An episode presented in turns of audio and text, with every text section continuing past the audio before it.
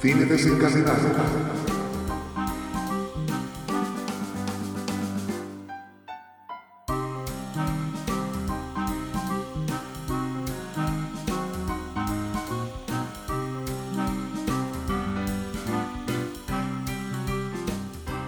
Muy buenas, bienvenidas, bienvenidos a un nuevo podcast de Cine Desencadenado. Hoy vamos a hablar de El último duelo. Yo soy Nat, aquí tengo a Toxic. ¿Qué tal? ¿Cómo estás? Hola, buenas. Muy bien, aquí estamos un día más, preparados para este duelo. Para este duelo.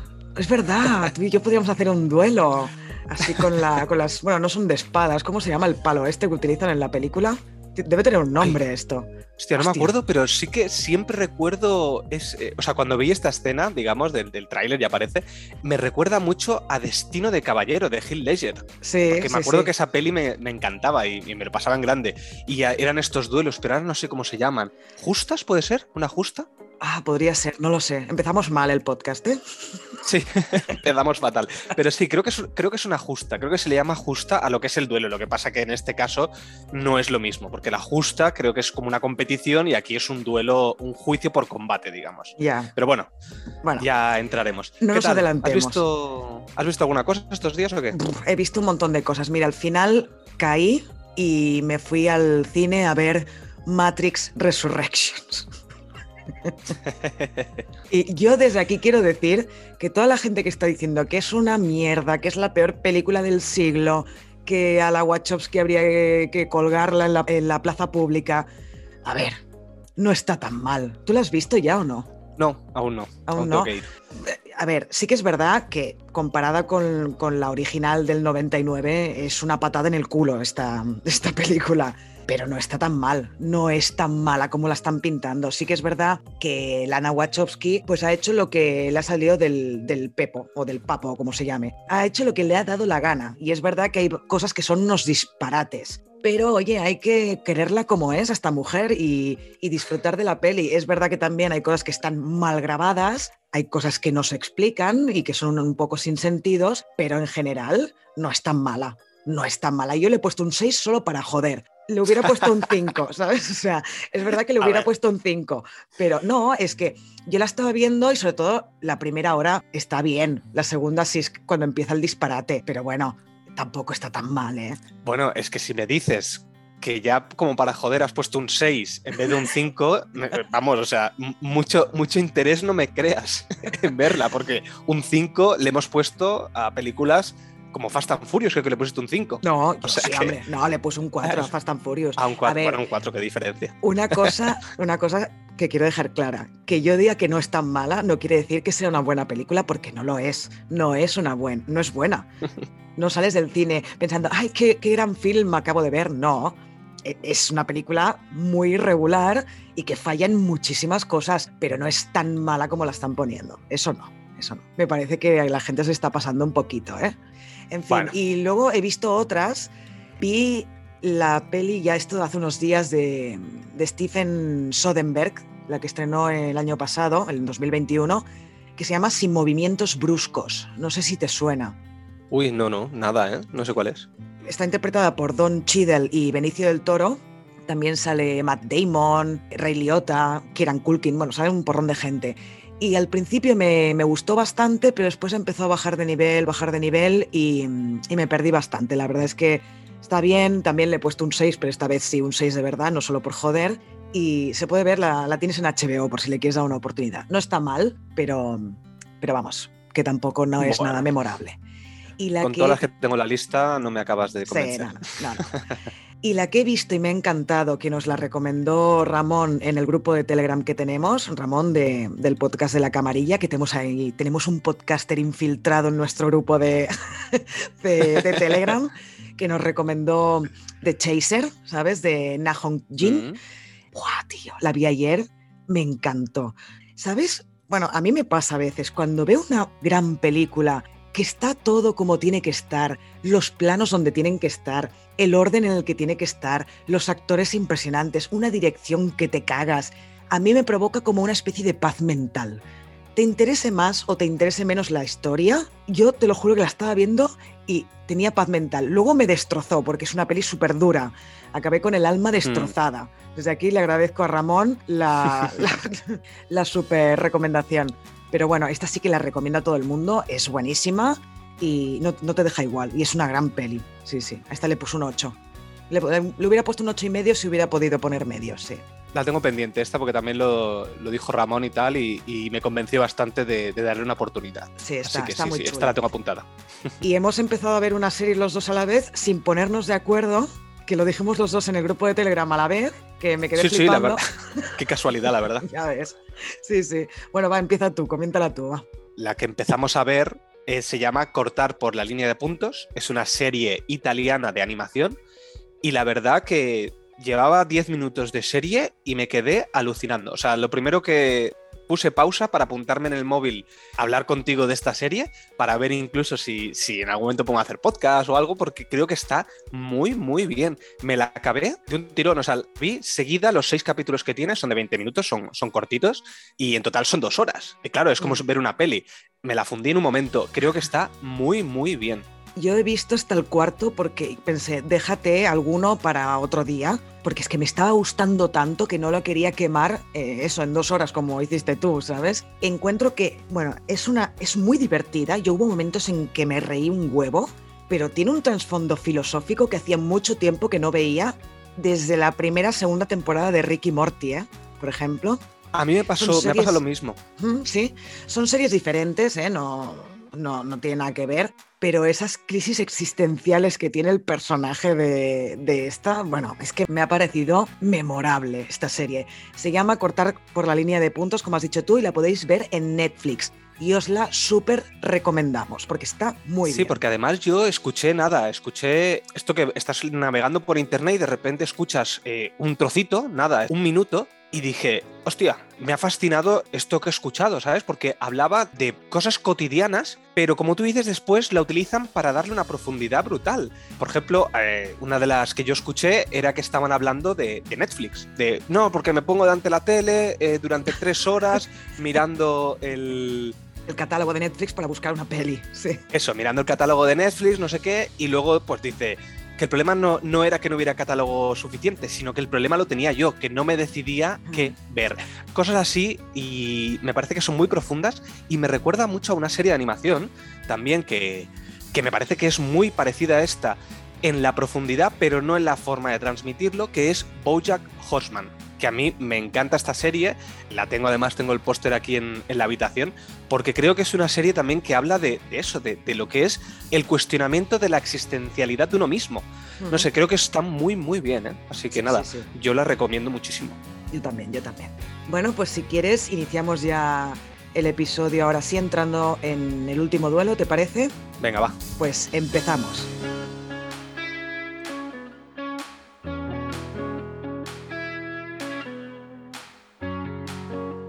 Si me permitís, voy a empezar leyendo el primer fragmento del libro de Eric Jagger, que se llama igual, El último duelo, en el que está basada la peli de Ridley Scott.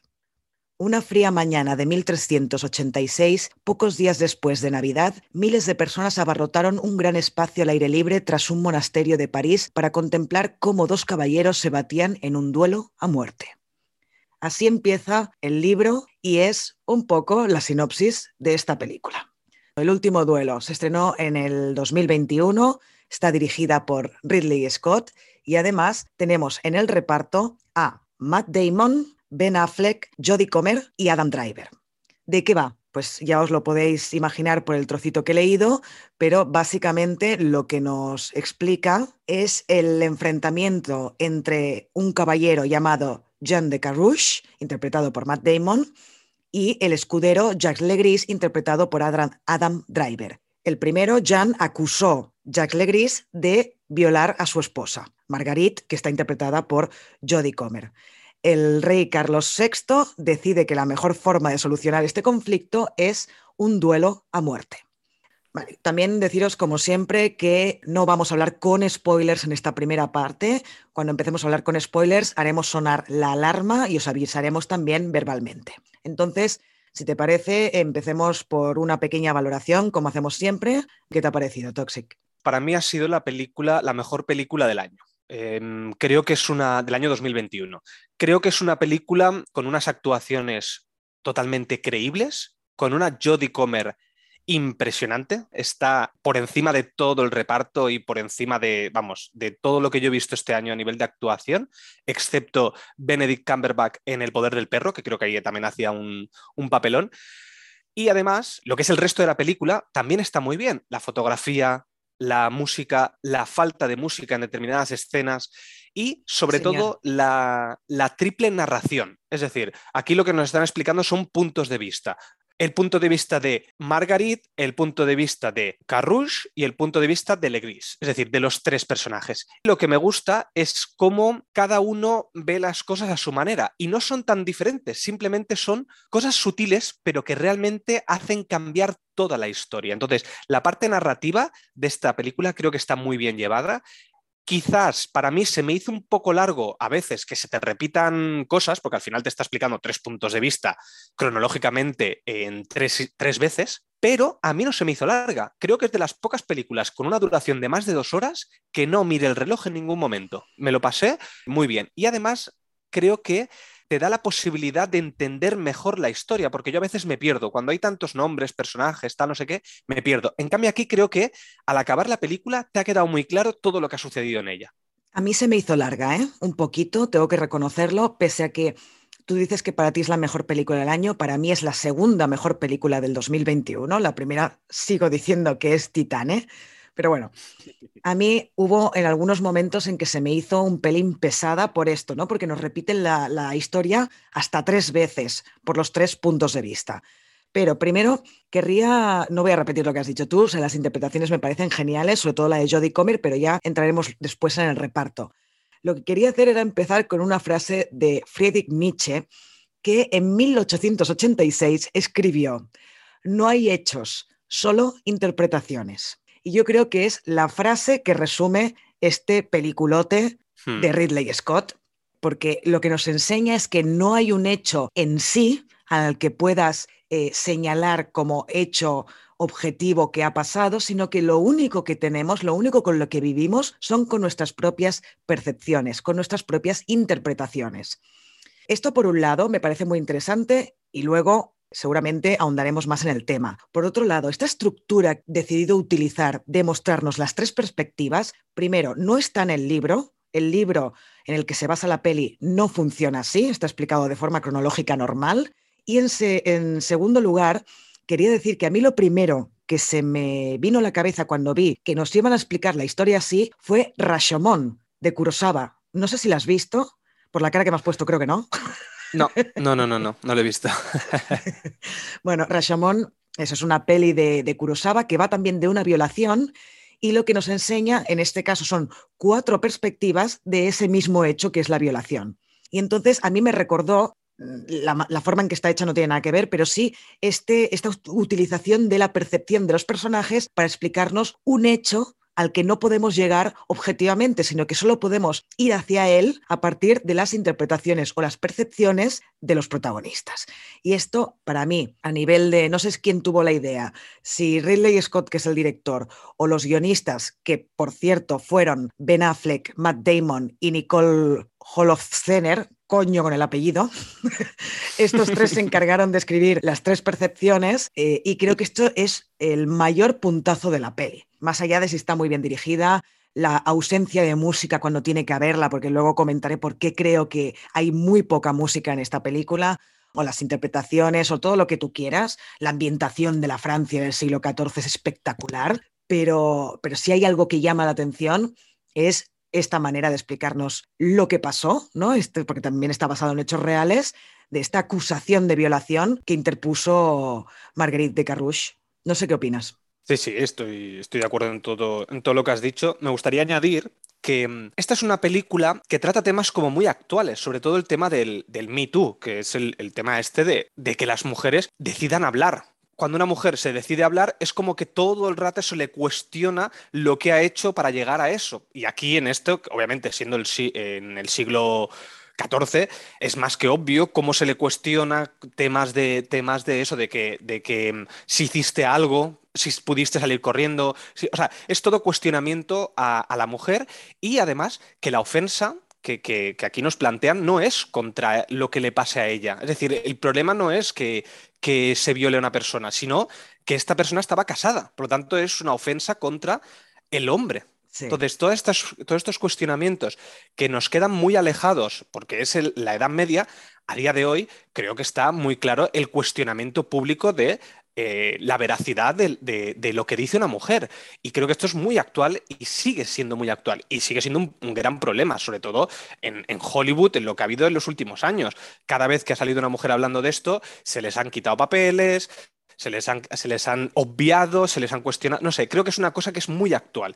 Porque hay una cosa que sucede siempre, que es cuando no hay pruebas ante un hecho, o es muy difícil sacar una prueba, existen los juicios. Yo creo que esto pasa en cualquier sitio. Si te echan del trabajo o te insultan en el trabajo lo que sea, no existen las pruebas. Por lo tanto, lo que se hace es un juicio, se intenta tomar declaración, etcétera, etcétera. Sin embargo, hay una cosa que sucede y es que si es una violación o es una cosa que haga una mujer contra un hombre, es, ¿y si es mentira, qué? Es decir, siempre es el cuestionamiento de que la mujer puede mentir. Mm. Pero resulta que esto solo se aplica a ese tipo de, cosas, cuando es contra un hombre. Si es que me han robado en la calle, si es que no sé qué, cualquier otra cosa parece que no exista. No sé, creo que es una cosa que es muy necesaria darle voz y aunque no estoy del todo de acuerdo cómo se ha planteado en esta película, porque creo que el personaje de Jodie Comer es demasiado del siglo XXI, para mi parecer, excesivamente del siglo XXI, creo que está muy bien hecha la película y es un mensaje muy claro del director. No puedo estar más de acuerdo con lo que dices, pero yo creo que esto también hablaremos más cuando entremos en la parte con spoilers y podamos ir escena por escena, porque la verdad es que hay algunos momentos que son muy lamentables en relación a todo esto que, dices, ¿no? De acusarla de, de por qué te inventas esto, ¿no? En fin. Hmm. Si te parece, empecemos, como hacemos siempre, con la ficha técnica, ¿vale? Eh, vamos a empezar por el director, por el señor Ridley Scott. Para quien no lo conozca, vamos a nombrar alguna de las pelis que, ha dirigido, pero vamos, por decirlas, ¿eh? Alien, Blade Runner, Telma y Luis, American Gangster, Gladiator, Marte. En 2021, aparte de El último duelo, sacó también La Casa Gucci. Y en 2022, este hombre no para, es que no para, lo mayor que es. Va a estrenar este año una película llamada Kid Back con ni más ni menos que Joaquín Phoenix y otra vez con Jodie Comer. ¿Cómo me gusta Jodie Comer, por favor? Y entonces, bueno, ya bueno, decir que, este director, yo creo que, vamos, es indiscutiblemente un buen director. No porque todas las películas que haya hecho sean buenas, pero sí porque ha sacado muchas joyas. Es decir, yo creo que tanto Alien como Blade Runner han sido películas que han marcado un antes y un después. Eh, películas como Gladiator, con una banda sonora increíble, también ha marcado, ¿sabes? O, por ejemplo, Marte. A mí Marte creo que es una película muy bien llevada y además decir que este hombre le gusta repetir actores. En este caso, Matt Damon está también aquí. Creo que cuando le gusta un director, ay, cuando le gusta un actor, se lo lleva con él en siguientes películas. Lo mismo pasa con Adam Driver, ahora vemos que con Jodie Comer también. Es verdad que, que va repitiendo, sí, sí, sí. Entonces, como ya hemos hablado de Jodie Comer, pues empecemos por ella, si te parece. Esta actriz que mm, ya comentamos un poco su interpretación, un poco bastante, en el podcast que hicimos sobre Free Guy, que aparece en esa peli, pero en esta, en el último duelo, está impresionante, sublime, increíble. Vamos, es que no tengo adjetivos para nombrar cómo actúa, cómo trabaja esta chica. Digo chica porque es muy joven. La vimos en la serie Killing Eve junto a Sandra Oh, en el que hace un papelón haciendo de una asesina tarada. Luego, como ya he dicho, en Free Guy. Y en 2021 también, aparte de Free Guy, estrenó Help, que es una película para televisión sobre la pandemia de, del COVID. Y el año que viene, pues lo mismo, estrenará Kid Back con Ridley Scott. Yo es que cada día, cada día que pasa, yo no hace falta que vea pelis suyas. Cada día que pasa, me levanto queriéndola más a esta tía. es que me encanta. Es tan buena. No tiene nada que ver el papel que hace en el último duelo con el que hizo en Free Guy, ni mucho menos con el que hace en Killing Eve. Porque es que, de verdad, mira, Killing Eve no es una gran serie. Las dos primeras temporadas la verdad es que están bastante bien, pero es que solo por verla a ella ya deberías verte solo un, par de capítulos para ver cómo lo hace. es que es impresionante. Bueno, ya me callo, sigue tú, porque no puedo ser objetiva con eso. Bueno, no objetiva, sino es que no puedo dejar de hablar de ella. Bueno, yo creo que aquí em, la mayoría de gente podrá estar de acuerdo en que Jodie Comer es la mejor actriz de este reparto. O sea, es que lo hace muy, muy bien. Eh, Matt Damon estará muy bien, Adam Driver también muy bien, pero es que lo que hace Jodie Comer aquí es el personaje más difícil de los tres. Eh, tiene que interpretar muy contenida en algunos momentos y cuando está en, soledad, interpretar mucho eh, con caras, es decir, cómo se siente solamente mirándole la cara. Y yo creo que eso lo transmite, creo que logra tener registros de todo tipo y logras entender cómo se siente solamente mirándola. Y eso, si no eres una buena actriz, no lo consigues. Entonces, bueno, para mí no, no puedo decir más, ya lo he dicho, me parece que está sublime. Sí, está excelente. Bien, pasemos al siguiente, que sería Matt Damon. Este actor, bueno, ya lo hemos dicho, ¿no? Ha trabajado varias veces con Ridley Scott, pero es que ha trabajado con, con muchos directores importantes. Por ejemplo, Kevin Smith, ¿no? Ese, ese director que nos traía películas un tanto eh, cómicas, pero un tanto raras, ¿no? Con él trabajó en Persiguiendo a Amy y en Dogma. Interpretó y también escribió el guion junto a Ben Affleck de El indomable Will Hunting, de Gus Van Sant. Ha trabajado con Scorsese, con los hermanos Cohen, con Clint Eastwood, con Christopher Nolan. O sea, Matt Damon realmente tiene una muy buena filmografía, aunque para mí es un actor correcto y ya está. Es como en esta peli, en el último duelo, pues está bien, está bien, lo hace bien, te lo crees, pero bueno, realmente al lado de Jodie Comer y de Adam Driver se lo comen un poco, creo yo. ¿eh? Estoy de acuerdo. Sí, sí, no, estoy de acuerdo. Para mí, Matt Damon es un, es un actor que nunca lo, destacaría como un gran actor, pero como tú dices, sí que creo que es un, un, actor correcto.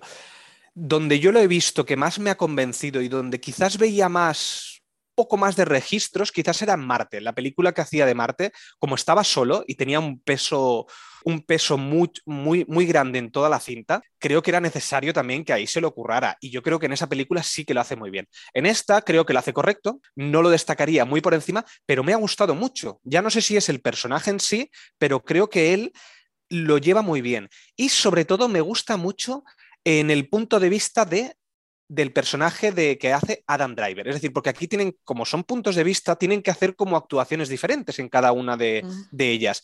Y creo que él, cuando tiene que hacer un poco más de, o sea, diferente a, lo que él piensa de sí mismo, del personaje, cómo diferencia el punto de vista suyo del que hace el Legris, creo que eh, destaca mucho la diferencia.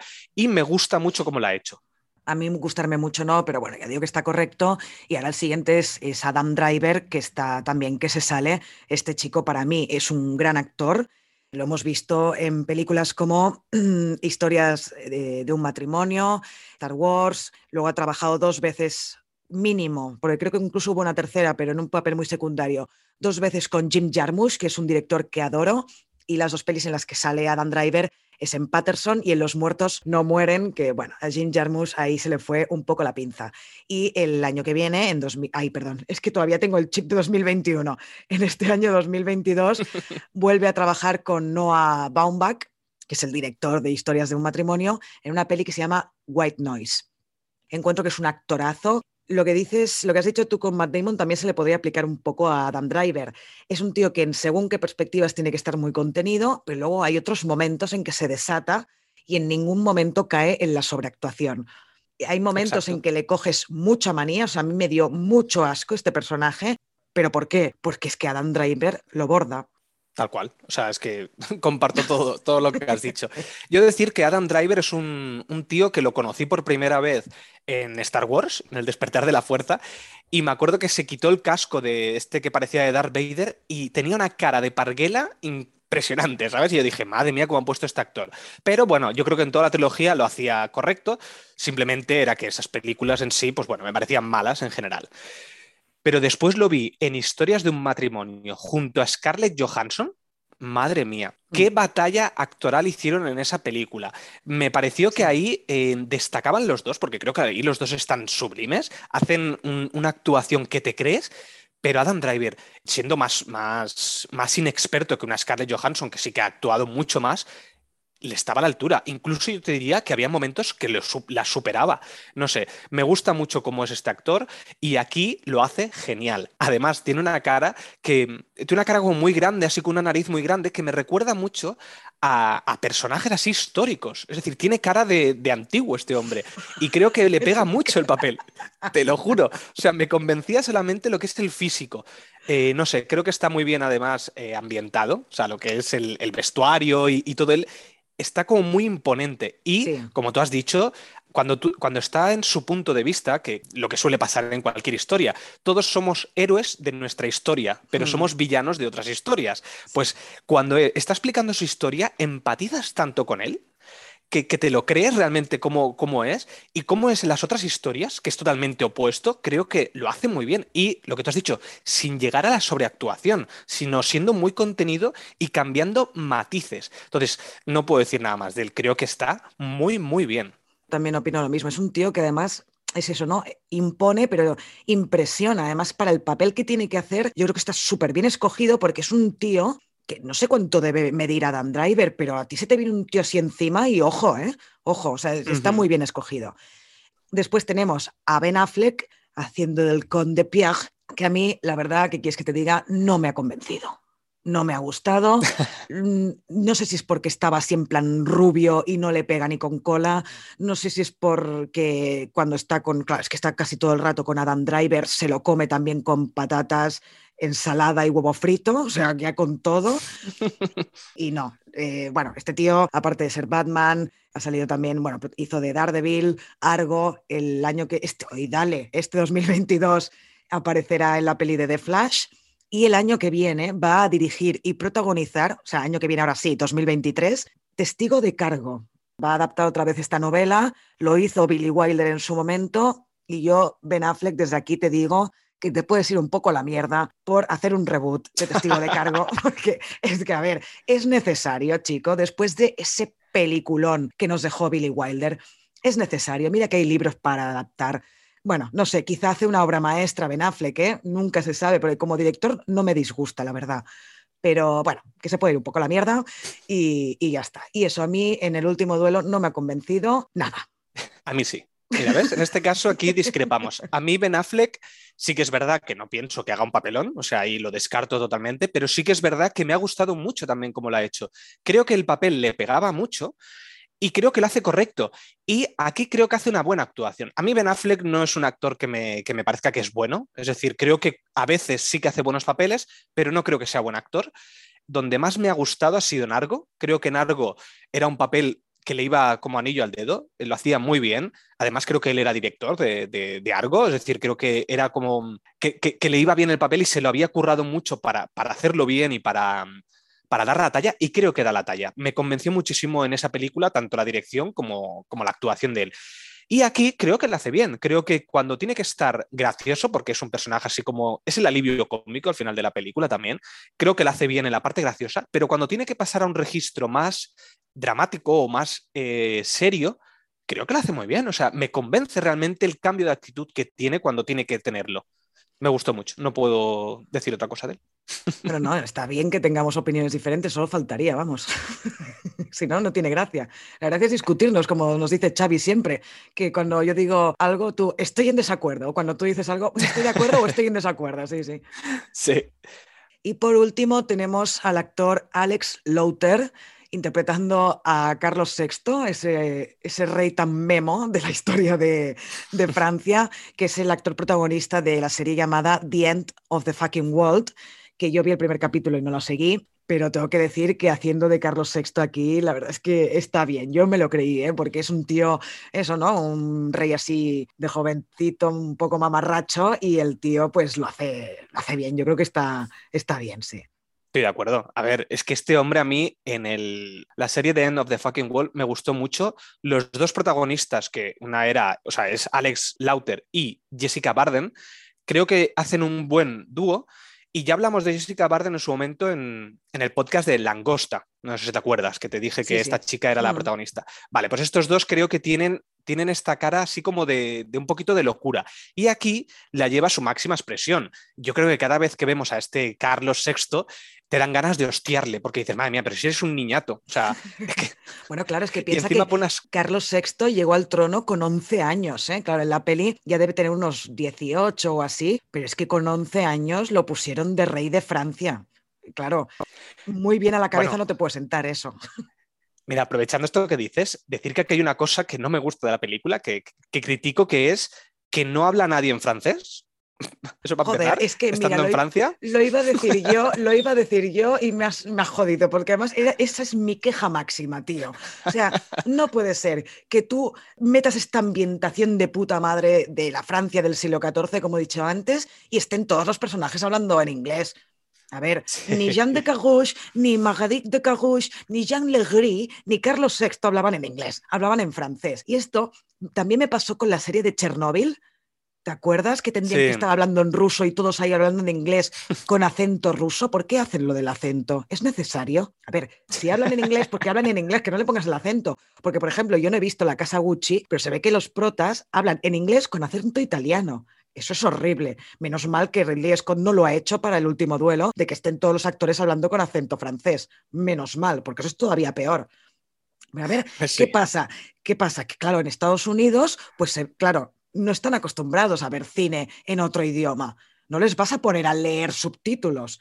Entonces, claro, tienen que estar hablando en inglés, pero esto me repatea, tío, que por otro lado lo entiendo y también, pues seguramente no podríamos tener ni a Matt Damon ni a Adam Driver, porque no sé hasta qué punto hablan francés, a Jodie Comer sí, porque domina cualquier idioma y esto lo ha demostrado mil veces en Killing Eve, pero, pero los otros no. Pero sí que es verdad que esta manía que tiene Hollywood de hacer producciones ambientadas en otros países y ponerles que hablen en inglés, o, cuando en teoría estamos hablando eh, de, ambientaciones en, la Roma antigua o en Grecia, que en vez de hablar en griego o en latín, hablan en inglés. Esto lo hemos visto toda la vida a lo largo de la historia del cine son cosas que yo creo que ya podríamos ir cambiando, creo. Sí, sí, estoy de acuerdo, vamos. O sea, a mí, a mí tanto eso como, como otras cositas que, ahora te digo, pero claro, eh, tiene una ambientación tan buena esta película, eh, la fotografía, es decir, el color que utilizan de, así azulado para que parezca más antiguo, eh, los caballos, las peleas duras que hay, el vestuario, el atrezo, todo tiene una atmósfera impresionante. Pero luego nos encontramos esto, por ejemplo, del idioma y otra de las cosas que yo siempre digo, que tienen las dentaduras perfectas. Vamos a ver, que esto es el siglo XIV. Tienes que poner, es que no había una persona que tuviera un diente ahí, porque no había lo que hay hoy en día, ¿sabes? Entonces, estas cosas para ponerlos como menos feos, no me gusta. Ponlos más feos, no pasa nada. El de, el de, Matt Damon lo ponen muy feo. Está horrible, entre la cicatriz, el pelo se de rata que tiene en la cabeza. Eh, está bastante feo Matt Damon, pero sí que es verdad que los otros están perfectos. Pelo de rata. Hostia, es que me has hecho acordar de un capítulo de Los Simpson que hay una rata. hay una rata que se peina para atrás. Es buenísimo. Ya, te, lo pasaré por, por Telegram y que se peina, pues me ha recordado esa rata. Perdón, perdón. Vuelvo a la peli. Entonces, tenemos aquí a, eso, a Alex Lauter, que otra de las cosas que, eh, que te quería decir es eso, la dentadura, el idioma y también la edad. Es decir, para mí, eh, Matt Damon y Adam Driver son demasiado mayores para lo que eran en su época. Eh, normalmente la gente es más joven, no había tanta gente tan mayor. Eh, la mayoría de gente tenía menos de 30 años, porque no duraban más allá de, esa edad. Entonces, bueno, es un poco exagerado, ¿eh? Bueno, 30 no, pero, pero que no sé cuánto sería la mayoría de, o sea, la edad media de muerte, pero ya te digo yo que estarían 40, 50, como máximo. Hmm. Y aquí todos los personajes secundarios, el resto, figurantes, tienen más. Pero bueno, que tampoco eso no me molesta, me molesta más lo del idioma, porque eso sí que yo creo que molesta la peli. Si quieres, ya que hemos acabado con el reparto, pasamos a los comentarios de Instagram y Telegram que nos han dejado en las redes sociales, ¿te parece? Porque además, muy bien. la verdad es que son muy interesantes y todavía nos va a dar más juego para discutir sobre, sobre la película. Venga, va, ¿qué te apetece más? ¿Empezar por Insta o por Telegram? ¿Qué te Venga, empecemos por, empecemos por, por Telegram, que son nuestros colegas ya. vale. Bueno, aprovecho para decir que tenemos un grupo de Telegram en el que hablamos de cine y de series. Somos poquitos, pero bueno, de momento va creciendo la cosa y nos podéis encontrar escribiendo cine desencadenado todo junto en la, en la app de Telegram. Entonces, el primero en dejarnos un comentario fue Daniel, que dice, Es una montaña rusa anímica.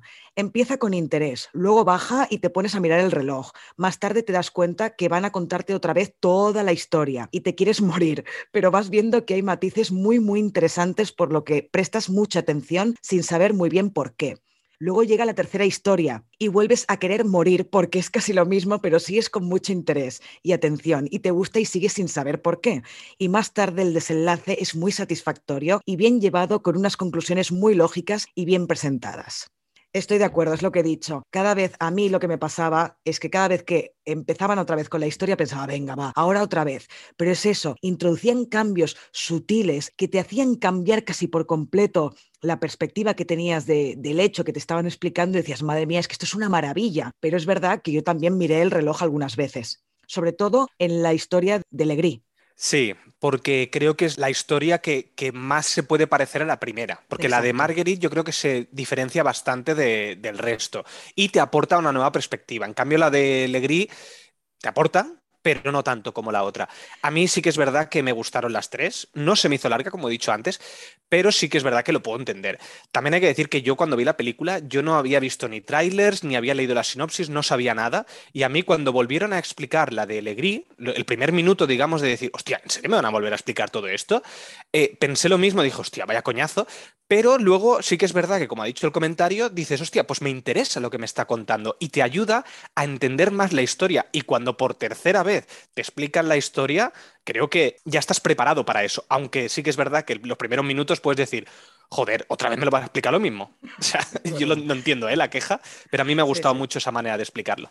No, a mí también, pero es verdad que tiene sus pros y sus contras estas cosas, pero esto, mm. siempre que he visto una película en que por lo que sea volvían a empezar la historia, dices, venga, va, otra vez. Pero bueno, en este caso los matices son tan importantes que te hacen, como dice Daniel, ¿no? Querer interesarte y, y seguir prestando atención.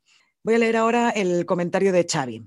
Dice, el último duelo es un buen guion muy bien narrado. En una misma realidad hay muchas verdades, tantas como actores participen en ella y los cambios más pequeños pueden dar lugar a interpretaciones muy diferentes. Al final, el vencedor es el poseedor de la verdad y es el que escribe la historia. Su verdad se convierte en la realidad. Yo ya le avisé por Telegram, por el grupo, que le iba a dar caña con el comentario, así que a ello. A ver, dice, la misma realidad hay muchas verdades. Primero, yo soy muy nicheana en este sentido, en contra de este positivismo arraigado en muchos lugares que afirma que podemos llegar a la realidad en sí. Yo estoy en contra de esto. Para mí no podemos, es, no es imposible eh, llegar a lo que son las cosas en sí mismas, ya luego podríamos discutir si existen, pero bueno, eso ya es otro tema y un podcast de filosofía y cine ya lo haremos en otro momento. Pero lo que tiene que ver con la película, sí que estoy de acuerdo en el que hay muchas verdades, es decir, no hay una verdad absoluta, sino que cada uno tiene su propia verdad, pero entonces lo mismo lo podemos llevar a las realidades. No hay una única y auténtica realidad, sino que cada uno tenemos nuestra propia realidad. Pero lo que dice de que su verdad se convierte en la realidad si hubiera dicho su verdad se convierte en una realidad o en mi realidad o en tu realidad, no tendría nada que decir de este comentario. El problema es su verdad se convierte en la realidad. La realidad no existe y si, y si existe, vamos a poner, vamos a decir, venga, va, existe, somos incapaces de llegar a ella. La realidad no se puede enseñar porque estamos en Matrix. Era para quitarle un poquito de, hierro al asunto. Pero sí, sí, estoy de acuerdo en lo que, lo que dices. ¿eh? Me estaba poniendo demasiado seria, ¿no? Creo. Has, hecho no, no, pero, pero me, parece interesante, pero como tú bien has dicho, queremos preparar un, podcast de, filosofía y cine porque creo que es, es muy interesante eh, determinadas cosas filosóficas que nos plantean. Y esto que dice eh, Xavi sobre el tema de, que se convierte en realidad la verdad del vencedor, digamos, o, o la, no sé cómo lo ha dicho, la, opinión del vencedor, ¿cómo era? el punto de vista. el vencedor es el que escribe la historia, que esto, bueno, ya, ya, lo sabemos, ¿no? Que quien ha escrito la historia es el que ha vencido siempre. Correcto, es decir, lo que siempre nos encontramos cuando, cuando pasan sucesos, sucesos históricos sobre todo, es que quien ha escrito lo que ha sucedido es quien ha vencido. Quien gana una guerra es quien escribe lo que ha sucedido en la guerra. Por eso, cuando, cuando nos enfrentamos a medios de comunicación hoy en día, donde, donde tenemos acceso a diferentes puntos de vista, y no solo hay uno, O sea, eh, la realidad, como tú has dicho, no existe, porque ninguno te cuenta la verdad, te están contando su punto de vista. Incluso todos podrían tener parte de razón. Y lo que hace diferenciar es la ausencia de información. Es esto, ¿no? Ya la locución hechos reales ya para mí es problemática, pero bueno, no voy a seguir con, el tema. Si quieres pasamos a los comentarios de, de Instagram. Gonzalo Anguera ha puesto me encantó. O sea, me encantan estos, estos comentarios escuetos de, ¿sabes? Así, ¡pam! Me encantó, es verdad, a mí también. Después, eh, Renato Collazos nos dice, buena película, pero la estructura de las perspectivas no me gusta y me cansó para ver lo mejor al final. Le ha puesto un 7,9. Bueno, sí, es, eso puede resultar un poco cansino, pero es que yo también creo que es, es necesario, es necesario que nos, nos resulta un poco cansino porque si no, no entenderíamos el objetivo de la película, que es explicarnos estas tres perspectivas. Correcto, porque, el, porque el objetivo de la película en ningún momento es explicarte esta historia. O sea, la historia en sí eh, da un poquito absolutamente igual. Lo que importa es cómo cambia la historia por cada uno. Ese es el, como el objetivo de la película. Y estoy de acuerdo de que el final, yo que siempre me quejo de que la mayoría de películas tienen como una premisa muy buena, pero se van deshinchando a medida que van avanzando, yo creo que esto es al revés. Realmente la premisa, la premisa inicial está bien porque te empieza con el duelo, y entonces quieres conocer cómo se llega a ese duelo, pero yo creo que esta película va cada vez increciendo para llegar a un clímax final muy, muy bueno, con un clímax mm. de los mejores que yo he visto del año 2021. Sí, el clímax está muy bien y además la, tercera historia que nos explica en la tercera perspectiva, que es la de ella, la de Marguerite, es la mejor de las tres, porque además te dan mucha más información ¿no? de la que nos da las dos primeras. En fin, hmm. paso al siguiente, que es RSM91, que dice, una película con una narrativa muy interesante. La fuerza de la historia está en el poder de la subjetividad bueno, esto de la subjetividad a mí también me parece problemático, pero no voy a entrar porque ya he metido la chapa antes, no voy a meterla otra vez con otra cosa. Pero bueno, entiendo lo que quiere decir, que es lo mismo, ¿no? Lo que estábamos diciendo de las perspectivas y lo importante que es el sujeto que recibe esta perspectiva, que tiene esta perspectiva y que por lo tanto llega a su propia, a su propia interpretación y a su propia realidad. Imagino que van por ahí los tiros. Pero bueno, vemos que ya está, ya no tengo más comentarios, que todo todo el mundo lo que destaca es esto, ¿no? Esta manera de narrarnos la historia, que lo podría haber escogido de narrarnos la historia, pues cronológicamente, mostrar el, entre comillas, el hecho real, mostrar el desenlace y a tomar por culo, pero no.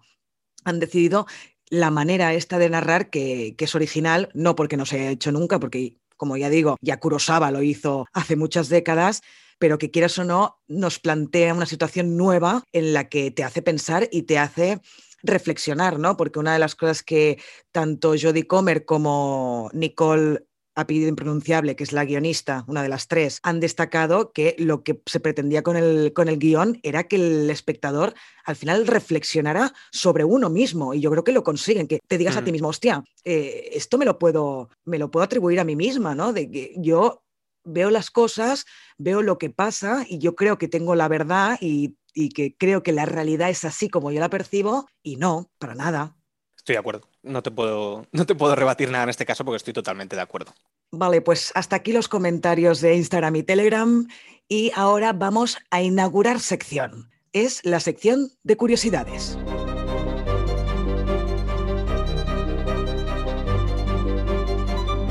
Tenemos unas cuantas, así que vamos a ir un poquito por orden. Por ejemplo, en 2019 se empezó, se anunció que Ridley Scott iba a hacerse cargo del proyecto de esta peli y que los protagonistas iban a ser Matt Damon y Ben Affleck. Pero al final Ben Affleck no pudo hacer el papel, el papel por otros rodajes y se contrató a Adam Driver para su personaje. Después, en septiembre de, de ese año, de 2019, se confirmó la participación de Jodie Comer. Y no se sabía quién iba a producir la peli. Y al final Disney dijo, venga, va, la producimos nosotros, porque al principio no estaban seguros, porque era, claro, es bastante violenta, entonces no es una peli muy Disney, que digamos, pero al final la produjo Disney y por eso ahora este film se puede ver en Disney Plus, que por cierto, no sé si lo hemos dicho, que se podía ver ahí. Decir que además es raro que lo produzca Disney sabiendo las declaraciones que ha hecho Ridley Scott cagándose en todos los superhéroes, en las pelis de superhéroes que solamente valen para efectos especiales. O sea, es raro. Pero bueno, eh, yo creo que este hombre, Ridley Scott, no sé si has visto una entrevista que le hicieron desde un medio, creo que era ruso, ruso que estaba con Jodie Comer al lado y le preguntó, ya no me acuerdo qué pregunta le hizo, pero empezó a decirle, eh, fuck you, fuck you, que te jodas, no sé qué. y Jodie Comer poniendo una cara, o sea, la cara de Jodie Comer es un poema. O sea, yo creo que este hombre eh, ya se le va un poco la olla. No, pero es que yo creo También es verdad que no le da igual todo, porque al final él ya se ha ganado su nombre, no tiene que demostrar nada a nadie, y yo creo que ya está en un momento que dice, me la sopla, yo digo lo que, me, lo que pienso y punto, ¿sabes? Sí, sí. Bien, por la pandemia esta peli debía estrenarse en enero del 2021, pero al final se estrenó en el Festival de Venecia, o sea, a finales, en el mes de octubre. Y el guion, como ya hemos dicho, lo escribieron Matt Damon y Ben Affleck junto a, Nicole, que no es la primera vez que lo hacen, lo hicieron también para el indomable Will Hunting, en el que además ganaron un Oscar a Mejor Guión Original. O sea, que a mí estos dos cuando se juntan me molan, ¿eh? Porque la verdad es que Dogma, la mm. peli que he hablado antes, el guion no es suyo, pero son ellos dos los protas y es que me encanta esa película. me hace mucha Tienen buena química, ¿eh? Tienen buena química entre ellos. Se les nota... Son súper amigos, han hecho un montón de pelis juntos, o sea, pero además desde hace muchísimos mm. años, sí, sí. Hombre, el de Will Hunting debe tener ya más de 20 años, ¿no? Sí, porque debe ser el 90 y pico. Sí, sí, pero ya te mm, digo, las de, las de, Kevin Smith todavía son anteriores, ¿eh? O sea que imagínate. Bueno, esto de las tres perspectivas que de lo que hemos venido hablando se rodaron seguidas, que esto es muy heavy. El equipo tenía que rodar las tres versiones o sea, una por, cada perspectiva, seguidas. Y entonces, claro, eso tiene pues cosas buenas, pero también tienen cosas malas. Por ejemplo, para Jodie Comer fue, fue todo un desafío. Hay una escena muy concreta de un beso, que ya en la, parte con spoilers hablaremos más de esa escena, porque para mí es cumbre, en la mm. que tiene que reaccionar de tres maneras diferentes y lo tuvo que hacer seguido, o sea, fue primera versión cortamos, segunda versión cortamos, tercera versión cortamos. Y se ve que le dio un ataque de risa nerviosa porque ya no sabía cómo hacerlo. Pero la verdad es que ha quedado de puta madre porque es impresionante la tía en esa escena, pero claro, para ella fue muy, muy difícil hacerlo. Y en una entrevista que he visto que le hicieron a Jodie Comer, le preguntaron, bueno, ¿qué has aprendido rodando esta peli? Y ella contestó, que puedo hacerlo, dijo, puedo hacerlo, puedo realmente rodar tres escenas con tres reacciones diferentes seguidas y no morir en el intento. Y sí, es que es, que es curioso porque ves esa escena y no parece para nada que ella estuviera en esa situación de hasta llegar a la risa nerviosa, ¿no? Decir también que iba a haber un beso, hablando de besos, entre los personajes de Pierre y Jean, o sea, entre Matt Damon y Ben Affleck. Pero al final decidieron eliminarlo porque tampoco venía muy a cuenta y porque Ridley Scott pensó que iban a distraer, que ese beso iba a distraer al público y entonces decidió quitarlo y los dos, Ben Affleck y Matt Damon, estuvieron de acuerdo porque no era necesario y hubiera sido, pues eso, a qué viene esto, una, distracción que no venía a cuenta. Estoy de acuerdo. Han hecho bien en, quitarla. Me gustaría decir que mm, un vídeo que tiene Raquel de la Morena, que es una periodista y escritora, que antes del estreno de la película hizo un vídeo sobre los hechos reales que ocurrieron en la Francia del siglo XIV. Y creo que está muy bien, me gustaría recomendarlo porque podemos ver que esta película es bastante fiel a los hechos no reales, sino basado en los hechos escritos que han habido. Me gustaría recomendarlo y además decir que esta película ha sido uno de los mayores batacazos a nivel de taquilla del año, por no decir el que más, y de Ridley Scott. Creo que mm, la película ha pasado muy desapercibida y yo creo que también es por una falta de campaña de marketing, porque yo, sinceramente, yo no vi ningún tráiler de esta película. En ningún momento llegué a ver eh, ni por internet ni de esto. O sea, no me llegó que esta película eh, se estrenaba. me enteré después. Entonces, bueno, simplemente decir eso. Le dieron mucho más bombo y platillo a la casa Gucci, eso es verdad. Exacto, correcto. A la casa Gucci muchísimo más, de que es también de Ridley Scott. Eso sí, también creo que cuando se estrene en. Ay, cuando se estrene. Cuando, cuando la gente la empiece a ver, yo creo que el boca a boca le va a dar una segunda vida, porque yo creo que es muy buena y ha tenido una infravaloración precisamente porque no la ha visto mucha gente, no mm. porque no sea buena. También hay que decir que es una película muy feminista y que a lo mejor hay gente que se le toca más como un ataque y también hay gente para todo.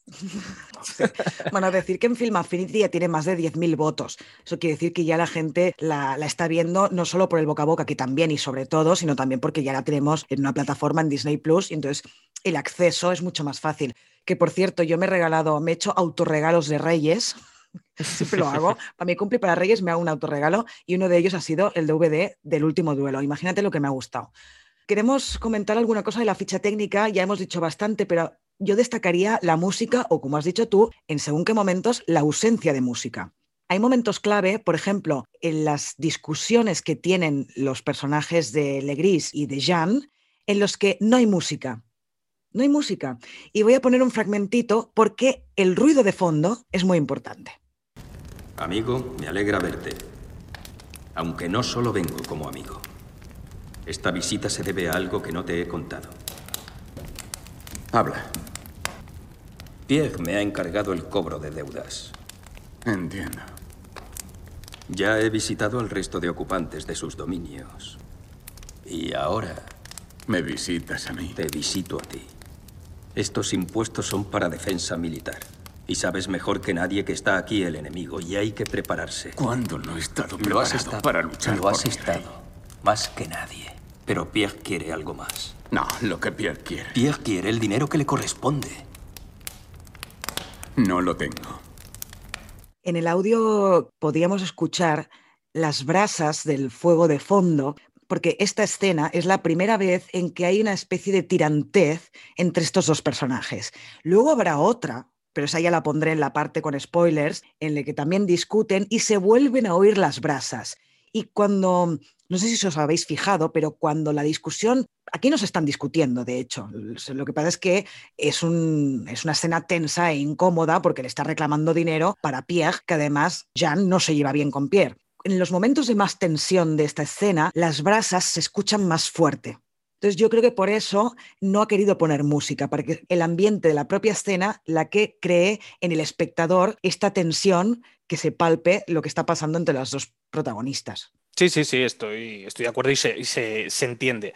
Y es eso, esto sucede en muchísimas otras escenas.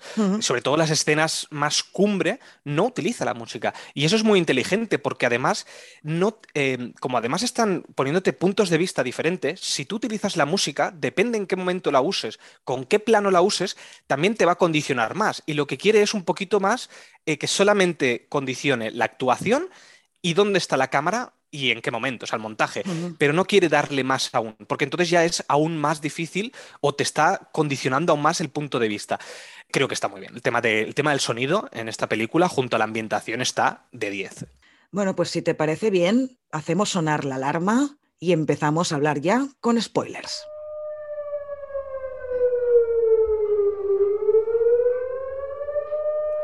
Vale. Mira, si quieres lo hacemos un poquito cronológicamente, no vamos a ir volviendo a empezar cada vez que veamos un punto de vista, sino que lo que podemos hacer es eh, escenas que están repetidas de diferentes puntos de vista, como tú has dicho, la del beso, las comentamos cronológicamente, digamos. Perfecto. Entonces, bueno, decir que me parece que... Así, nadie, así nadie, como a Daniel que decía, decía, tendrán ganas de morirte, ¿no? Cada vez que empezaba otra nueva perspectiva, así nadie se muere escuchando el podcast, o sea que me parece perfecto. Exacto.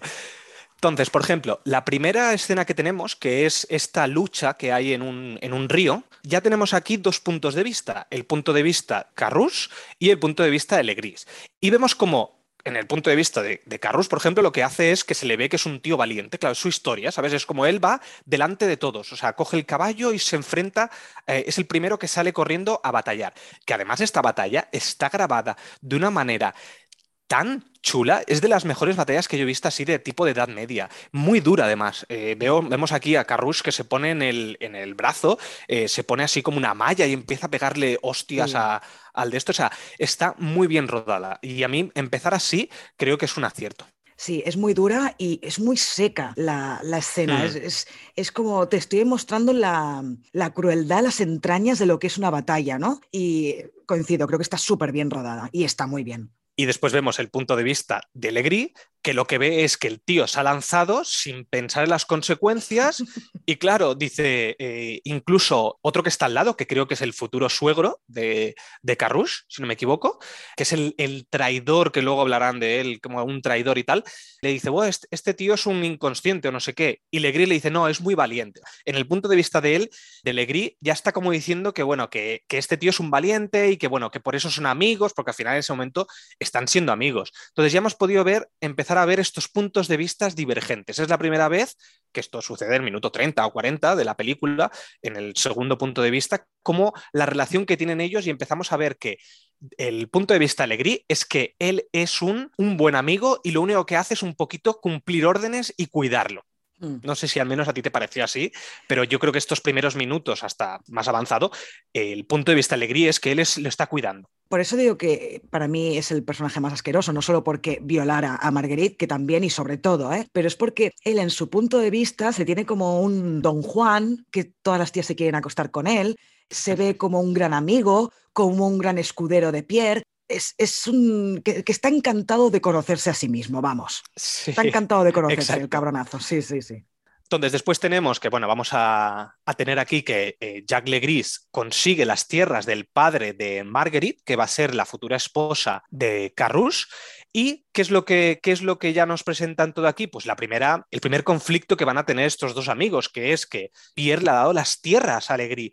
Y aquí también veremos, eh, en el, cronológicamente, digamos, en el punto de vista de Marguerite, veremos cómo cuando se van a casar, Carrouche casi no se casa porque le han quitado las tierras que él quería, que eran de las mejores que tenía su suegro. Claro, es la dote que le iban a dar. Entonces él cree que es un agravio a su persona. Él se iba a casar con esta mujer para tener un hijo y para tener esas tierras. Claro, si lo quitas las tierras ya es un problemón. Y este va a ser el conflicto inicial que tienen los dos. Sí. Y veremos que en el punto de vista de Carrouche, él es como un agravio que le han hecho. Incluso hay una escena donde se va a enfrentar verbalmente a Pierre y mm, el resto de gente que está allí se empieza a reír. Pero en el punto de vista de Carrouche, eso no aparece. Es como que lo corta de repente. Es como que esa, esa, historia no la quiere decir, porque él solamente vemos cómo le va a contar a su esposa de no, no, yo he ido a reclamar y no sé qué, como, como, Mm. que, como un héroe, ¿sabes? Que he ido a reclamar lo mío. En cambio, en el punto de vista de Legris, vemos que no, que realmente el resto se han reído de él. Sí, que ha y hecho eso lo ha omitido en su.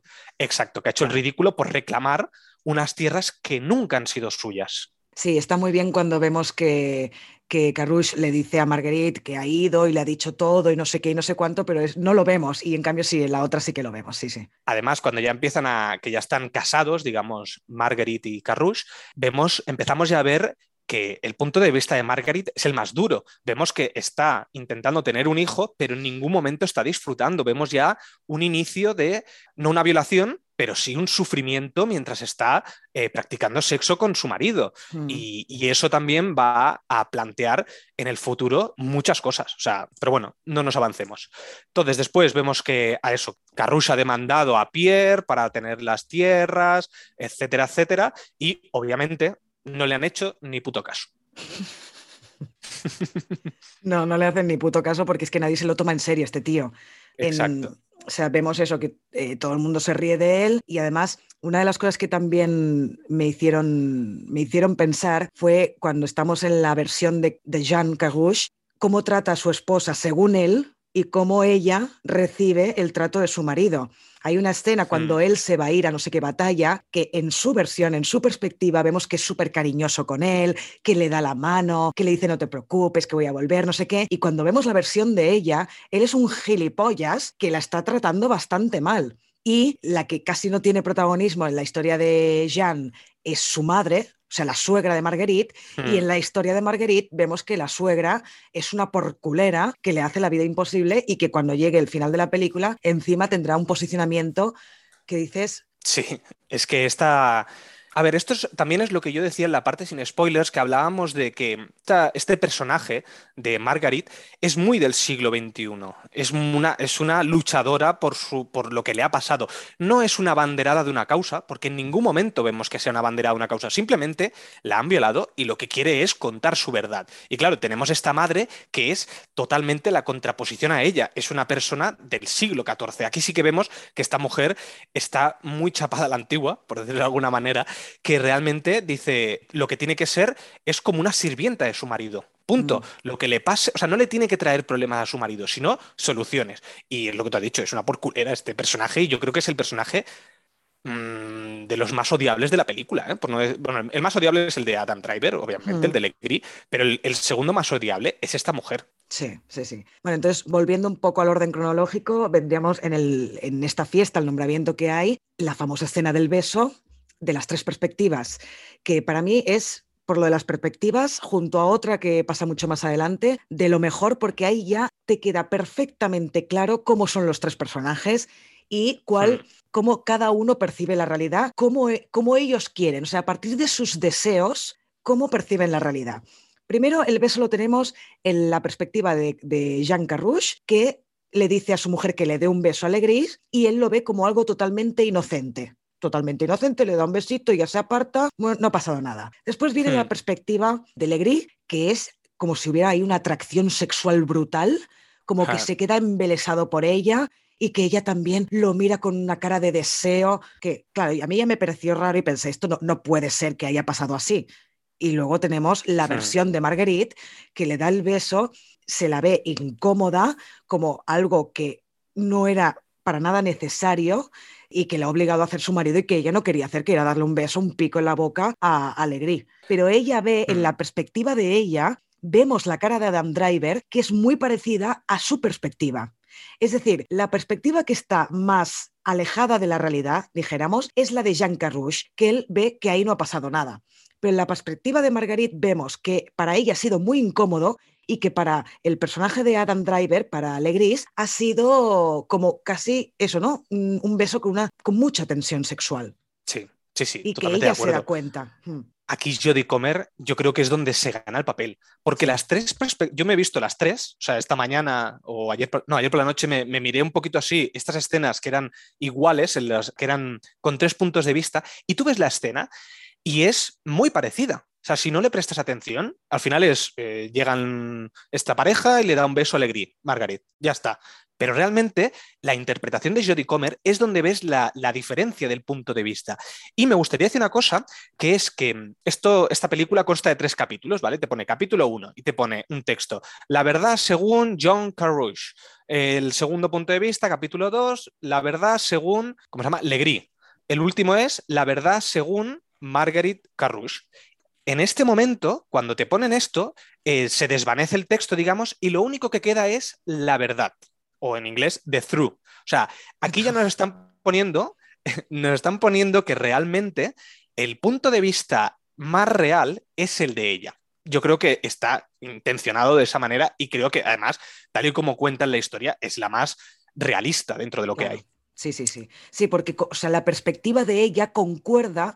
A ver, no es gratuito que nos hayan puesto su perspectiva, la de Marguerite, al final de la película. Es decir, tú llegas a la perspectiva de Marguerite ya conociendo cómo son los otros dos. Entonces, tal y como son los otros dos, dices, es que me concuerda con la perspectiva de Marguerite. O sea, no es que digas, es algo que no tiene ninguna lógica o esta tía está zumbada y se está viendo cosas donde no las hay. No, es que ya viniendo de atrás, viniendo de ya sabes cómo son los otros dos, dices, vale, me concuerda perfectamente que realmente lo que debe haber pasado, siempre con las comillas de realmente y haber pasado, eh, sea eh, lo más parecido a la, a la perspectiva que tiene Marguerite. Sí, sí, sí, sí, tal cual. Y aparte vemos eso, eh, lo que tú has dicho, el personaje de Legris, que además en la realidad, en, la en el punto de vista de Margaret, sí que es verdad que las mujeres lo ven como una persona atractiva. O sea, es un hombre apuesto, es un hombre que además es culto porque sabe leer, cosa que la mayoría de gente no sabe leer, porque él ha Eh, Sabe vivido- idiomas.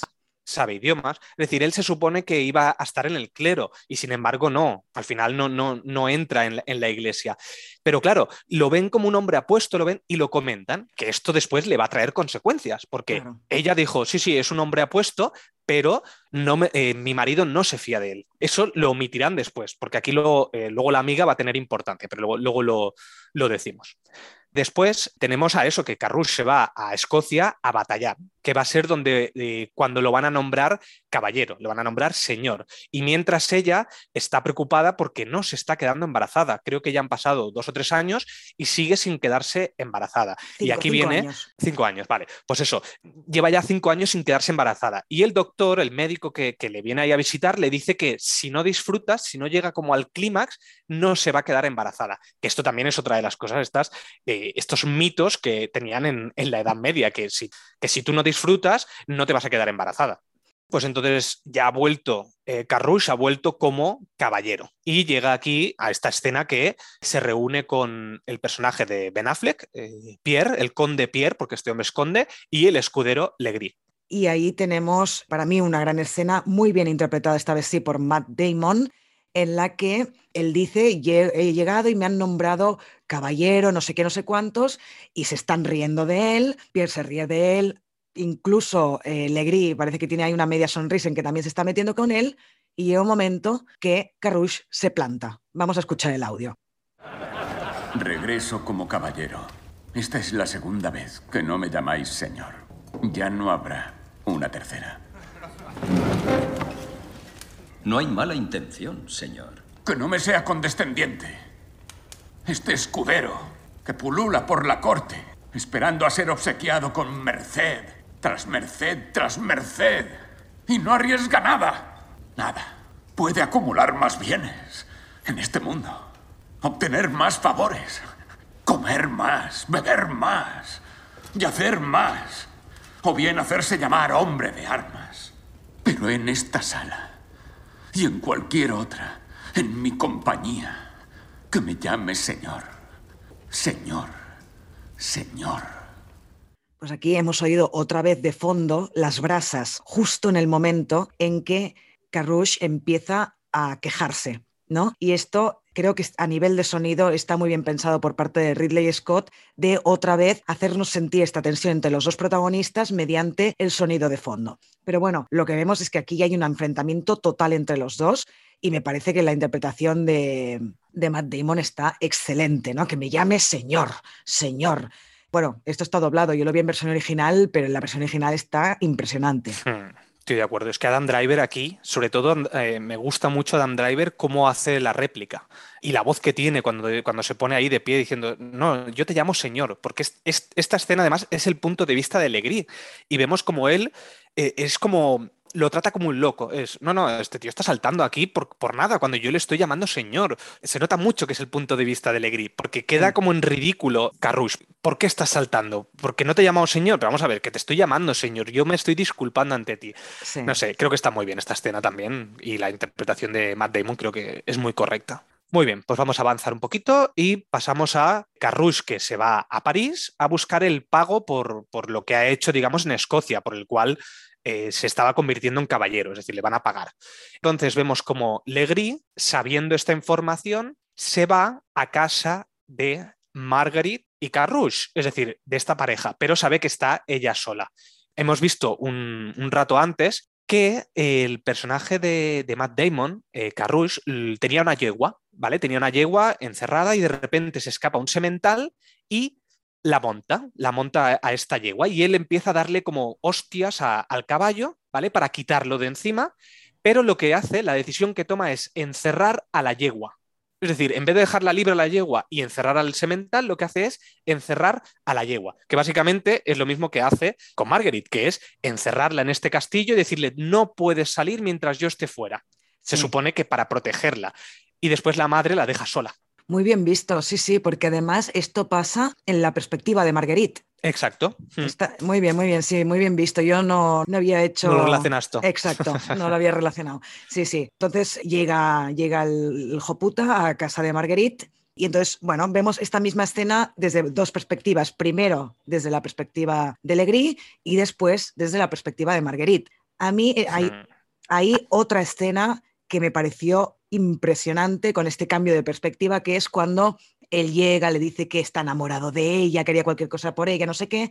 Entonces ella sube las escaleras y en la perspectiva de él, ella se quita los zapatos y en la perspectiva de ella se le caen los zapatos por los nervios de que el tipo sí. este la esté persiguiendo. Ahí ya dices, vale, la ha violado. En ese momento, en ese exacto momento en el que vemos en la perspectiva de Marguerite que no se saca los zapatos, sino que se le caen, ahí pensé, vale, ahora nos van a enseñar la violación porque realmente ha habido una violación, porque en la perspectiva de Legris, ella, bueno, forcejeaba un poco, pero nada, porque además es muy similar a la escena que habíamos visto antes cuando él practica el sexo con una prostituta, que también dice, ay, no, no sé qué, no sé cuántos, es casi igual. Y entonces hmm. entendemos también que a la prostituta la ha violado. Pero lo que pasa es que, claro, no tenemos la perspectiva de la prostituta, pero es que pasa exactamente igual es la misma escena. Y luego cuando vemos la perspectiva de Marguerite, vemos que, que, no, que no eran, ay, no, no sé qué, no sé cuándo, sino que era que realmente esa mujer estaba sufriendo y estaba suplicando para que él la dejara en paz, que es brutal la escena. Sí, sí, tal cual. Es que es lo que tú has dicho de la, de la escena esta de Legris, que, ha estado con, prostitutas en, una escena anterior, y cómo ha hecho lo mismo, esto de que va como hay una mesa en medio y entonces él eh, la persigue y la otra es como que juega, o sea, es como un juego. Y aquí nos lo vuelven a plantear la misma escena y vemos eso, que desde el punto de vista de, de Legris es como, bueno, es un jueguecito, está aquí, es como un no, pero, pero sí, ¿sabes? Que después él también dirá eso, de que, de que bueno, que, que eh, las damas nunca dicen que sí.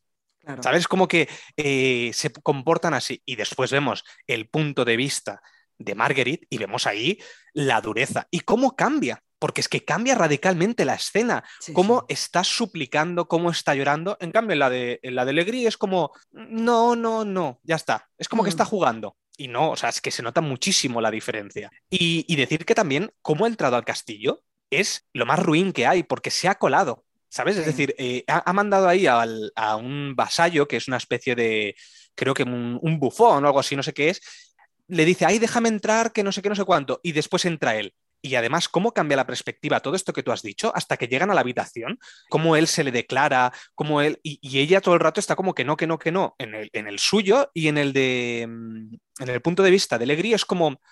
Eh, jugueteando, parece que esté jugueteando todo el rato. Sí, que tampoco se acaba de ver claro, ¿no? A mí, por ejemplo, me pasó lo mismo con la escena con la prostituta, que pensé, bueno, no sé hasta qué punto están jugando, pero claro, luego en la perspectiva de Marguerite ves claramente que es una violación asquerosa, pura y dura. O sea, no, no hay lugar a dudas de que eso ha sido una violación. Entonces, bueno, tenemos, eh, esto nos lo han enseñado en la primera perspectiva, en la de Carrouche, cuando Marguerite le dice, le cuenta a su marido que Legris la ha violado. Y cómo reacciona él según su perspectiva y cómo reacciona él según la perspectiva de Marguerite.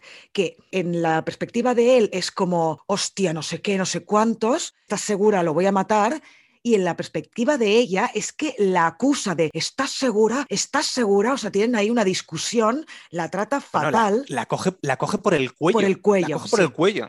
Sí, sí, sí.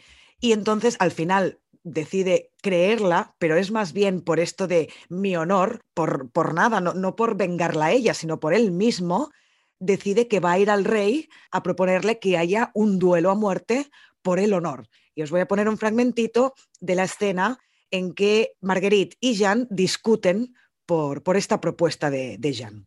¿No es lo que queréis?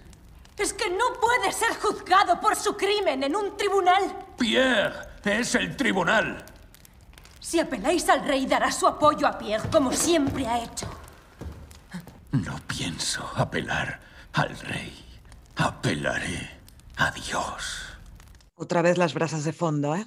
La ausencia de, música en esta película es totalmente narrativo, precisamente para darle más peso a, a sus voces que, insisto, lo mismo de antes, en versión original, Jodie Comer además tiene una voz espléndida. O sea, aquí parece un poquito, un poquito rarito, al menos para mí, porque tiene un, tono muy, muy chulo. Bueno, y en este audio eh, vemos esto, lo que tú dices, el tema de las brasas, sigue estando otra vez igual. Y vemos eso de que realmente la decisión de hacer un juicio por combate es de él, no de ella. En ningún momento le ha pedido opinión. O sea, solamente está pensando en él. Sí, sí, porque es que ella le dice, pero no podemos tener un juicio normal y corriente en el que él pague por, por su delito. ¿Y por qué tiene que haber un duelo aquí? Y, vemos eso que antes, en la, escena que tú nos has comentado, de que le confiese la violación, Carrouche le primero le cuestiona, pero eh, le has dicho que no, te has, te has, intentado ir corriendo, o sea, la está cuestionando todo el rato y al final lo que hace, o sea, su, su, conclusión de lo que ha pasado es la frase que dice, ese hombre solo piensa en hacerme el mal. Vamos a ver, que acaban de violar a tu esposa y lo único que piensas es que el tío tiene algo contra ti y el motivo por el cual la ha violado es para hacerte daño a ti. Vamos, o sea, me parece, bueno, de estos pensamientos del siglo, del siglo XIV que, por desgracia, sigue siendo muy, muy actual. Y, cuando, y tú antes has dicho el tema de que el Legris da mucho asco, es el personaje más odiable que hay. Vamos a ver, le acabas de violar y encima le dices, le, le, dice que, como le dice, algo así como, no digas nada porque esto va a ser una vergüenza para ti. Mm. Encima como si lo estuviera haciendo por ella y como, o sea, encima le dice, no te van a creer y encima, no sé, es que no, sé exactamente cómo lo dice, pero es asqueroso. Sí, le dice algo así como, para que tú puedas mantener tu honor, no expliques esto porque vas a quedar fatal, algo así, algo así encima. Es, es, que es asqueroso, es asqueroso, pero ojo que el personaje de Matt Damon también tiene lo suyo, ¿eh? como has dicho Sí, sí, tú sí, antes, bueno. lo que has explicado, es que ninguno de los dos eh, se salva aquí. Sí, exacto. Y después vemos otra escena donde él, precisamente Legris, va a ir a Pierre a decirle, aquí es donde te digo que Ben Affleck hace una muy buena escena y aquí cambia de registro, que es cuando le dice, oye, que me acaban de decir que Carrouche está diciendo a todo el mundo que has violado a su mujer. Y el otro dice, en vez de decir, no, no, no la ha violado, porque claro, su amigo lo que dice es, bueno, pero es que no es verdad, no ha habido una violación. Lo que ha habido es, me la he follado, digamos, pero no ha sido una violación. Ella quería. Dice algo como, la acusación es falsa.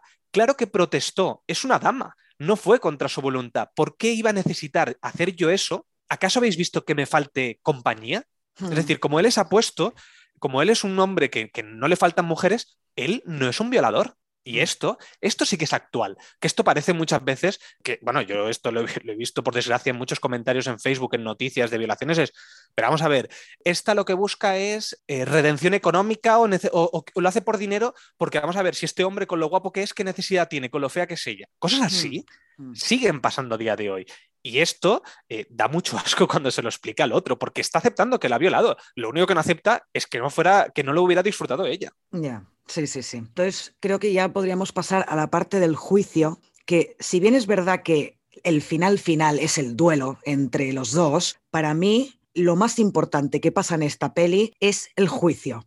Es lo más desagradable, está hecho de forma brillante, los planos son estupendos para explicarnos cómo se sienten los protagonistas de, esta escena, todos, y sobre todo destacar la interpretación de Jodie Comer. Qué lástima que no puedo poner la versión original, pero vamos a escuchar un fragmento de este juicio para poder comentarlo bien y vamos a escucharlo, lo pongo. Sí, ha- hace mucho tiempo con unas amigas coincidí. Que él era apuesto, pero les dije que sabía que no era de fiar. Reconocer que alguien es atractivo tan solo revela eso. Si una de estas mujeres es vuestra amiga, ¿por qué creéis que trae esta información a la corte? No lo sé. Lleváis con Jean de Carouge cuántos años? Cinco. ¿Y en este tiempo no le habéis dado un hijo? ¿Un heredero del apellido? No, monsieur. No. Sin embargo, aquí estáis, seis meses después del hecho que aseguráis que es cierto, y embarazada de seis meses. Quizá tenéis otro amante y acusáis a Legris para ocultarlo. Como he dicho, soy fiel a mi marido. Bueno, en este pequeño fragmento que hemos escuchado de, este juicio en el que en el que tiene lugar para que Carlos VI decida si va a haber un duelo o no, hemos escuchado cómo le preguntan, pero vamos a ver, ¿por qué tus amigas, si es verdad que te han violado, por qué tus amigas iban a decir que tú comentaste que Legris era atractivo? Que dices, a ver, ¿qué tendrá que ver una cosa con la otra? ¿Por qué no puede decir que es atractivo? ¿Y eso quiere decir que se está ganando una violación o que quiere acostarse con él? Pero bueno, ¿en, en qué mundo está? Es lo bueno de esta película, que por mucho que está ambientada en el siglo XIV, se puede trasladar perfectamente hoy en día. No, es que iba con minifalda, se lo tenía buscado. No, es que Correcto. le estaba tonteando exacto. con él, se lo tenía buscado. A ver, pero ¿qué tiene que ver una cosa con la otra? Es que tú hasta el último momento te puedes echar atrás y decir, pues no, no quiero. Exacto, o en medio. O sea, es que pa- parece eso también, eh, eso lo hemos visto mucho de, no, pero había quedado con una persona de Tinder y tal y cual, y bueno, se lo quería follar porque eh, se lo había dicho una amiga. ¿Y qué? ¿Pero qué tiene que ver eso con que después, cuando llega el momento, no quiere? Pues Mm. esto parece que no, parece que no se entiende. Pero bueno, eh, que sí, que, que estamos de acuerdo. Es que me parece absurdo este juicio y, y el cuestionamiento que dicen, ¿pero por qué la amiga va a decir tal?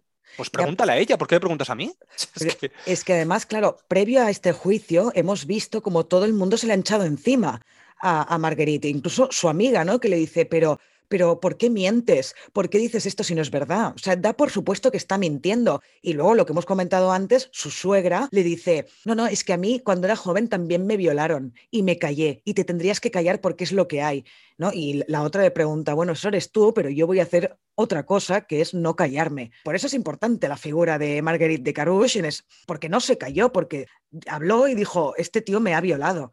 Y por eso es importante esta, esta figura, aparte del duelo que provocó después. Y ahora vamos a escuchar la segunda parte de mm, un minutito más de, de este juicio, que también es para cortarse las venas. Digamos que creemos que estáis diciendo la verdad y tal suceso sí que en realidad tuvo lugar. Quizá disfrutasteis más de lo que estáis dispuesta a confesar. Por favor, explicadme cómo se disfruta una violación. Decid, ¿experimentasteis placer? Simplemente responded. No experimenté ningún placer.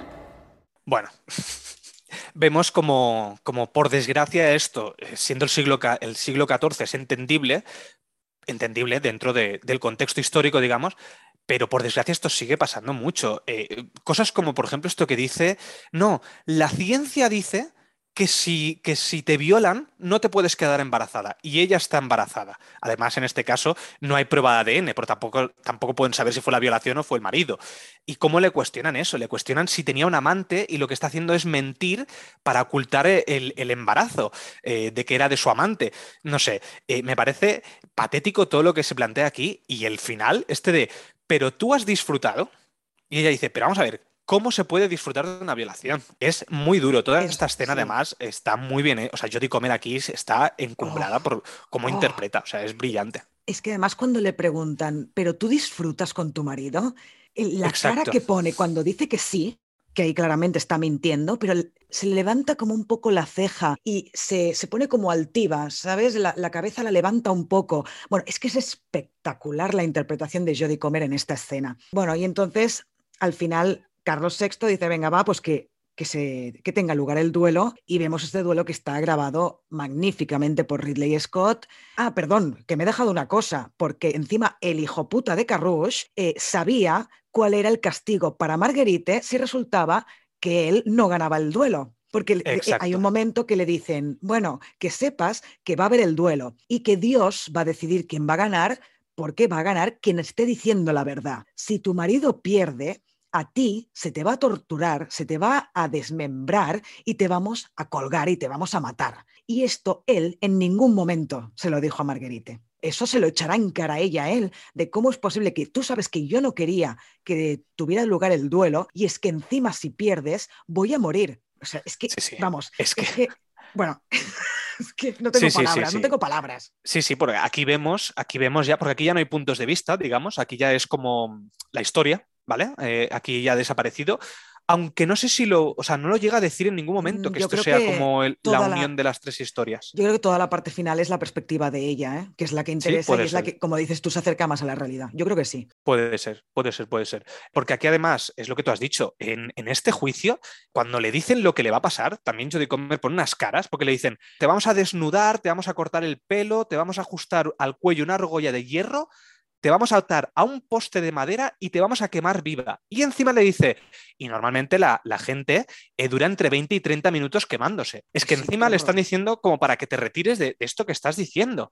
No sé, me parece durísimo. Y después que como encima... Es normal, como es normal, ella duda. Claro, cuando le dicen todo esto, claro. hay unos segundos que ella duda porque piensa, claro, si el imbécil de mi marido pierde, me va a pasar todo esto y además, claro, ella está embarazada y va a perder también al, bebé. Entonces, claro, ella se lo piensa, pero igualmente dice que no, que no, que este tío me violó. Sigo diciendo, mantengo lo mismo. Y cuando salen del juicio, que le dice, claro, el, primero que le viene a recriminar algo es Carrush a Margaret. Y que tú dices, vamos a ver, encima vienes tú a recriminarle algo y le dice algo como, ¿por qué has dicho que es un apuesto? Me has dejado en ridículo delante de, de, toda, de todo París y toda Francia.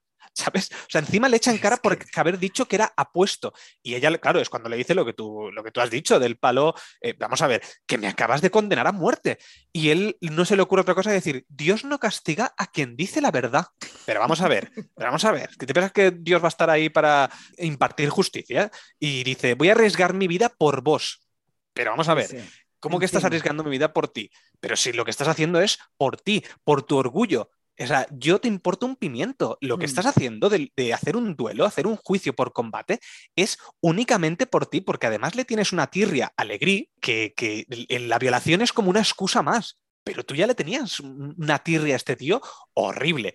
Creo que, es horrible todo esto, como le recrimina, y ella, Guillo de Comer, vuelve a, estar brillante. Es que toda esta, toda esta última parte, lo que hace que el clímax sea tan bueno es toda la interpretación de Jodie Comer Sí, estoy de acuerdo. Es decir, a ver, está muy bien rodada porque Ridley Scott ahí se nota su mano, Sí, sí, eh, sobre sí. todo en toda la parte del juicio y luego del duelo, pero es que es eso, ¿eh? Ella está impresionante. En fin, ahora sí, pasemos al, al duelo final en el que vemos como ella, Marguerite, llega. Hay una tensión palpable durante toda esa escena el- cuando enfocan a, a Marguerite, claro, porque se está jugando su vida.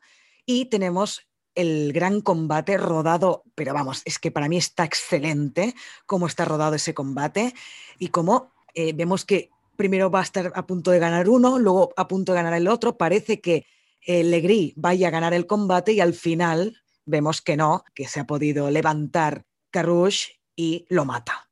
Y lo mata además de una forma bastante desagradable.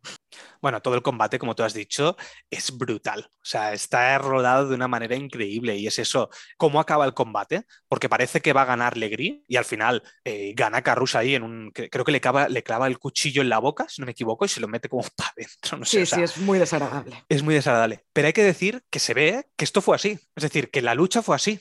Está escrito en, las escrituras que dejaron lo- los que hablaban de este juicio por combate. Y además, como curiosidad, decir que en este combate em, el rey pidió que nadie hablara, ni aplaudiera, ni hiciera ningún ruido bajo pena de muerte. O sea que se ve que fue un evento en, en París eh, increíble. Todo el mundo quería verlo. Y, y el primer plano general que aparece en la película, que creo que aquí se repite, es este, esta especie de estadio donde, donde están haciendo esta justa o, o este duelo a muerte.